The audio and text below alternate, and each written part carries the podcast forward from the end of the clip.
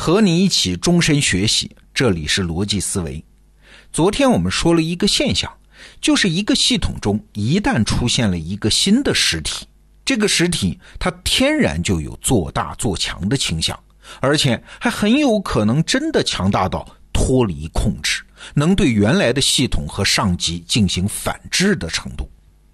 那作为一个组织的管理者啊，你一旦想到要设置什么临时性的岗位啊、职位啊、部门这件事的时候，你就得非常谨慎，因为解决一个旧问题的工具，很有可能它自己就变成一个新问题。那今天啊，我们可以反过来想一想，这既然是一个普遍规律，那如果你不是一个组织的管理者，而是组织中个体的人。哎，那你怎么利用这个规律，就把自己这个实体做大做强呢？过去啊，我们一提到职场发展，一般人都会把这个个人发展看成是和管理者的一场博弈啊。说白了就是两条：第一，提高自己的水准吗？尽可能做出符合组织和领导预期的良好表现吗？等待组织欣赏和领导提拔。那第二呢，就是保持现有水平，但是和组织讨价还价呀。所谓事儿少钱多离家近啊，就是这种心态的表现。但是站在我们今天这个视角上，这两条可能都有问题。为啥？因为这两条都是把组织本身当成了博弈对象，当成了一个固定不变的东西。其实不是哈，所有的组织，尤其是现代的组织，它都是在一个动态的过程中。在组织中怎么把自己做大做强，其实还有一个演化的视角。哎，今天我们就来说这个演化的视角。人们在研究组织的过程中啊，发现了一个现象，叫行政扩权。哎，什么意思？就是你只要多干事，干具体的事，它本身就在获得权利。干的事越多越具体，你的权利就越大。这话说的好像很奇怪啊。权力不是领导授予的吗？领导让我当总监，我才有总监的权利啊；董事会让我当 CEO，我才有 CEO 的权利啊。其实啊，从某种角度上说，权力不是被授予的，而是因为组织和周边的网络对你的依赖性而不得不给你的。之所以最后会授权给你，这只是对你已经获得的权利的一种追认。哎，理解这个原理还是有点烧脑的啊。比如说，在经济学中就有这么一个观点：你经常看什么央行调整利率，提高几个点，降低几个点，那这说明央行有决定利率的权利吗？其实换一种角度看，这件事情的实质是啊，市场已经形成了一个利率，而央行的责任呢，只是发现和判断这个市场已经形成的利率，然后。把它宣布出来而已。在一个动态的组织内部，其实也一样的。很多人都觉得自己怀才不遇，领导有眼无珠啊，上升通道被限制。其实换一个视角，你可以去问问那些当领导的人，他们的感受是正好相反，是没人可用啊。一个组织要提拔一个人，其实根本的原因是你已经具备了那个能力，而且受到了周边人的支持。这两个条件是缺一不可的，所以在更本质的层次上，提拔你、授权你，只是把你已经具备的权利确定下来、宣布出来而已。哎，明白了这一番道理，我们就可以进一步的谈怎么在一个组织内把自己做大做强。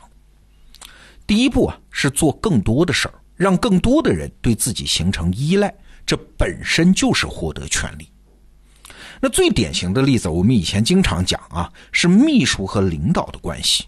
秘书嘛，就是最普通的公务员啊，或者是基层员工，表面上是什么权利都没有，但是只要领导对他形成依赖，依赖他订票订房，依赖他拆看邮件，依赖他安排接见人的次序，领导对他的依赖性越高，哎，虽然所有的决策都是领导亲自做的啊，但是秘书的实际权力就越大。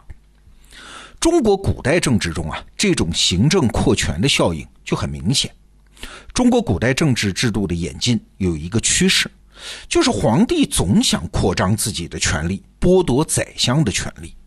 比如汉代就搞出一个大司马、大将军的职位，明代就搞出一个大学士的职位，清代就搞出一个军机大臣的职位。这思路都是一样的，就是用身边的亲信、太监、外戚或者是秘书班子的人，用一些品级很低的人来替代外朝的权力很大的宰相。但是结果是啥呢？只要是实际做事的人，最后拥有的权利啊，嘿嘿，和正式的宰相其实差不多，而且没准对皇权的危害更大。比如，我们都知道，明代的宦官之祸非常严重，为啥呢？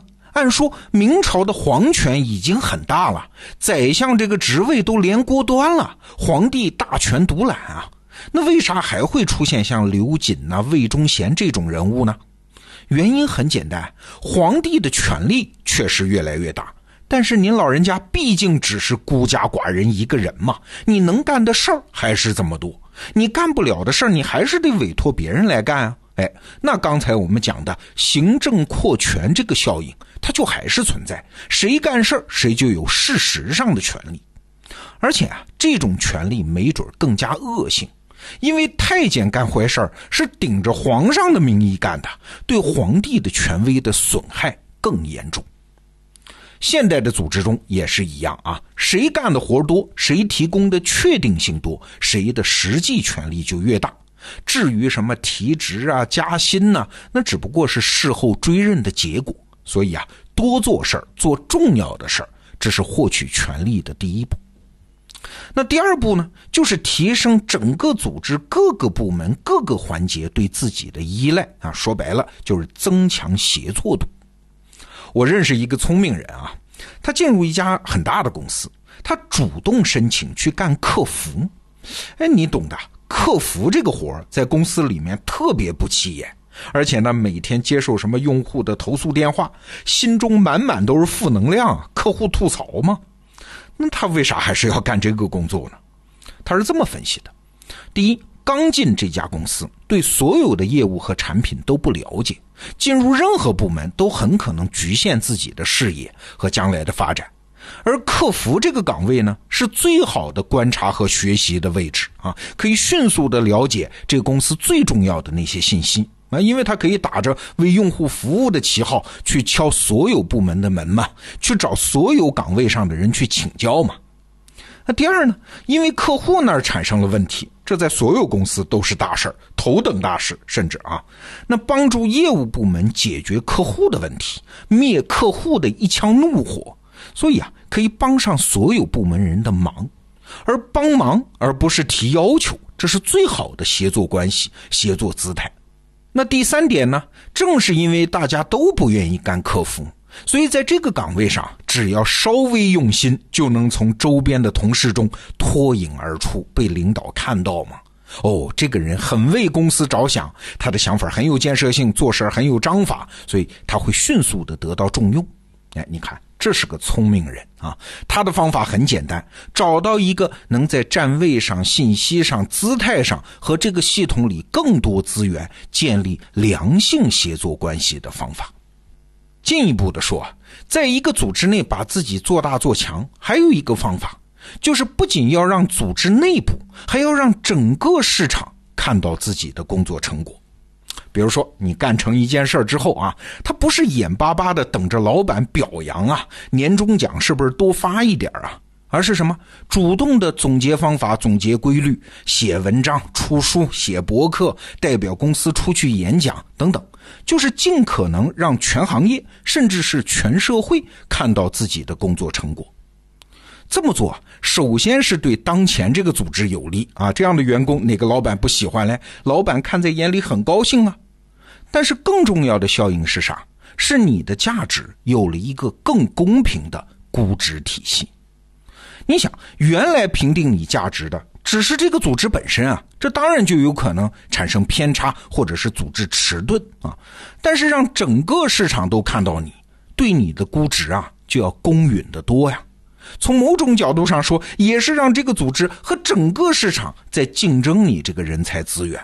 会加速这个组织对你的价值认定和权力授予。哎，听到这儿，你是不是觉得味道有点怪怪的啊？表面上这一集我们好像是在讲一种怎么和组织玩心眼儿，把自己做大做强的厚黑学，怎么讲到最后，怎么全是什么怎么多干活，怎么加强协作，怎么输出价值，这些道德上很正确的事儿啊？你罗胖是不是我们公司老板派来忽悠我干活的呀？哎，这可能啊就是这个开放社会的优越之处啊。走正道得善果，这不仅是一句道德说教，这也越来越是一种实用技巧。好，这个话题就聊到这儿。明天是周末，罗胖精选，再见。